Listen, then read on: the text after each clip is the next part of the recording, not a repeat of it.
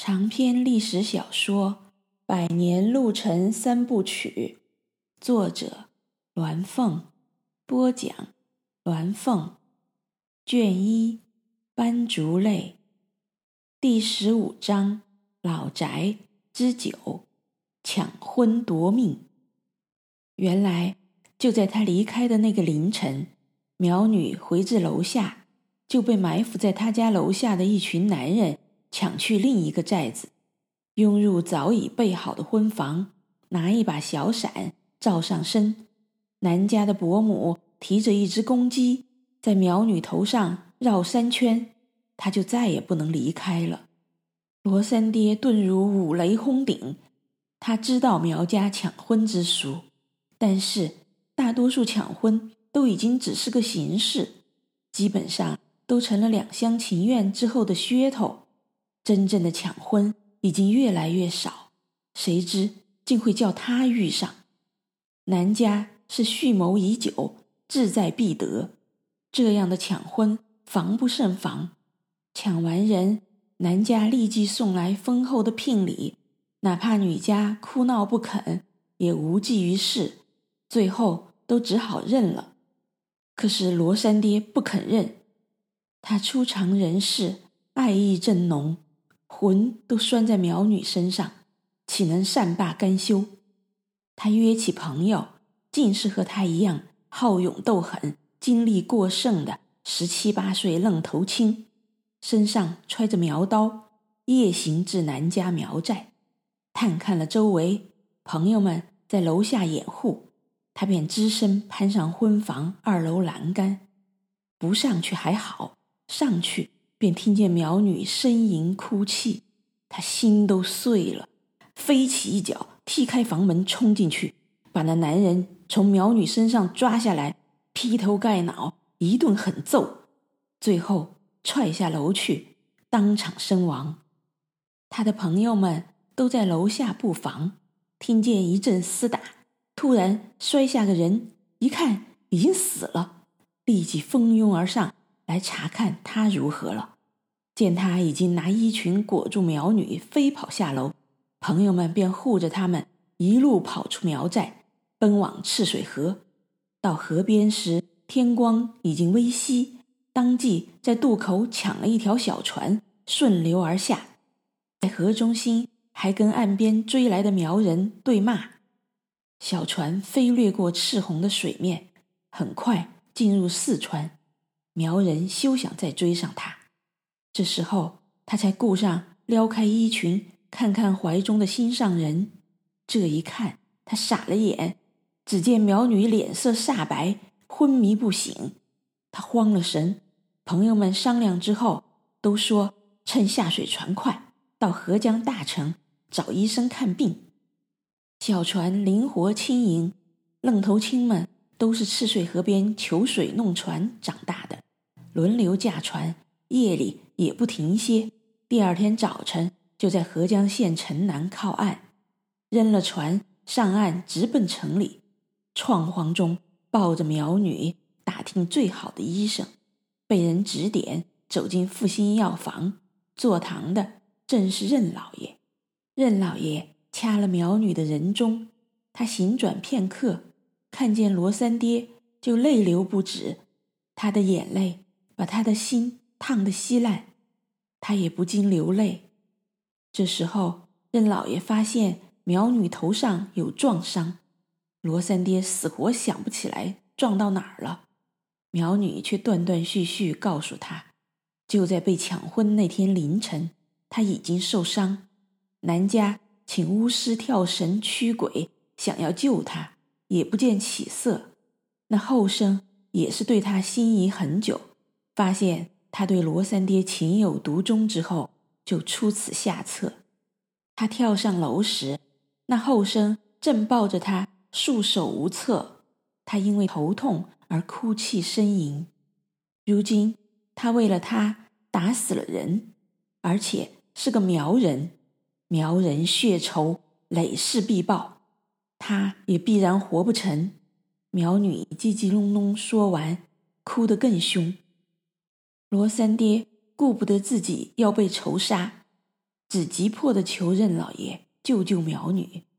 任老爷听见他们用苗语交谈，知道遇到苗子了，并不是本地人，就留他们住在药房后面的客房里。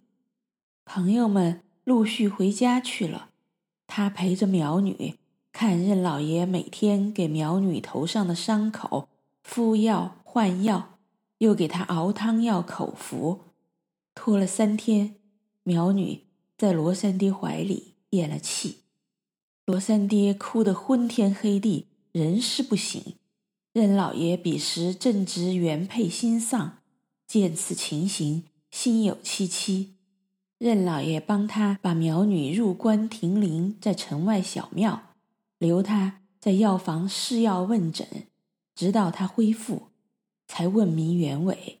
知道他也是袍哥中人，便对他说：“兄弟。”你这事做得黄极了，不过情牵心系，也不能苛责。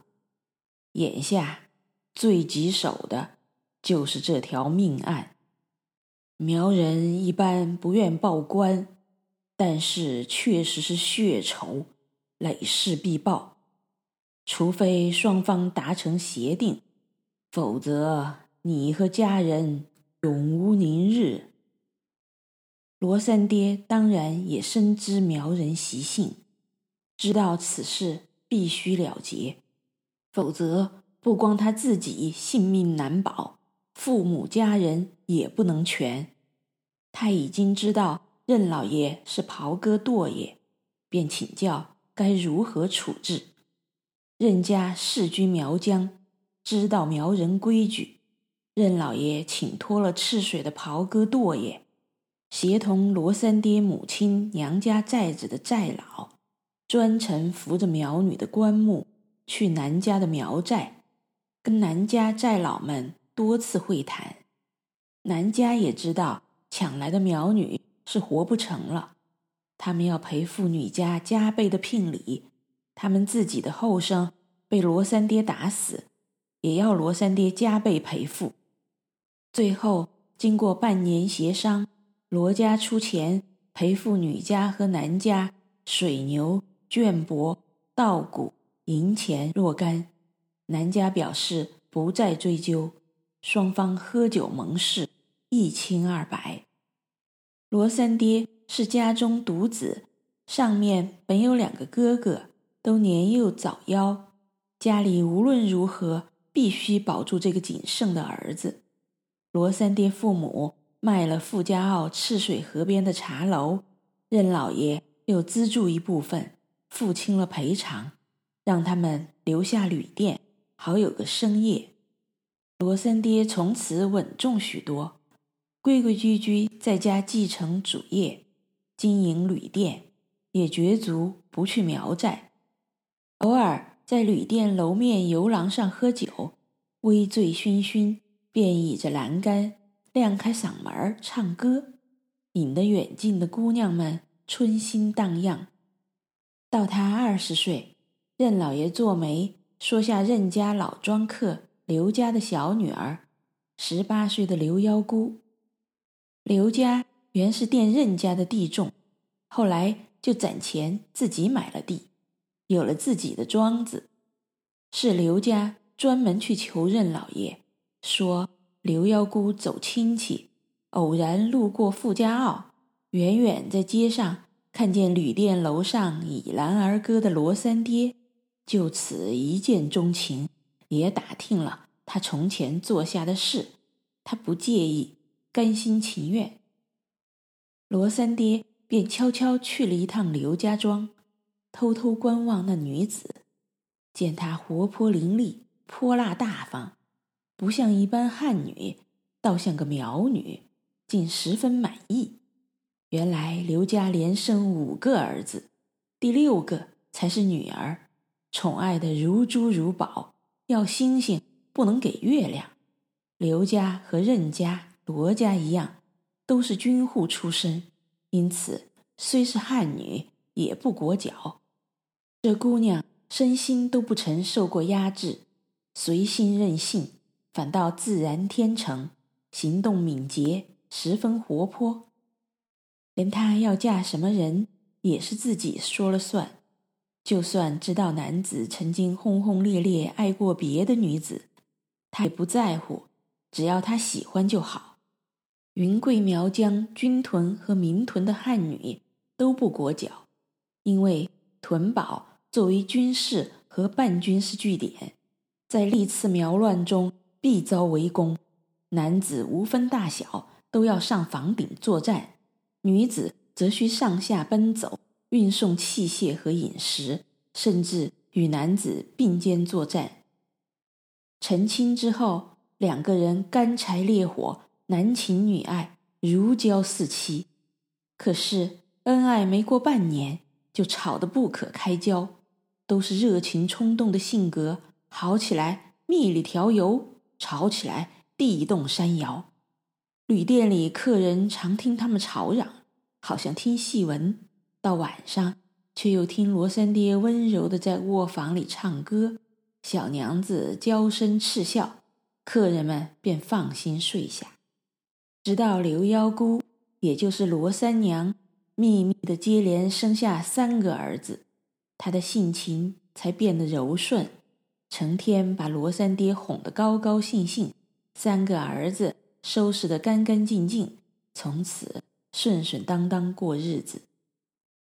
修武跟着罗三爹上了运酒的大木船，挑夫们把二叔和四叔带给他父亲的礼物挑上船，放好就下船了。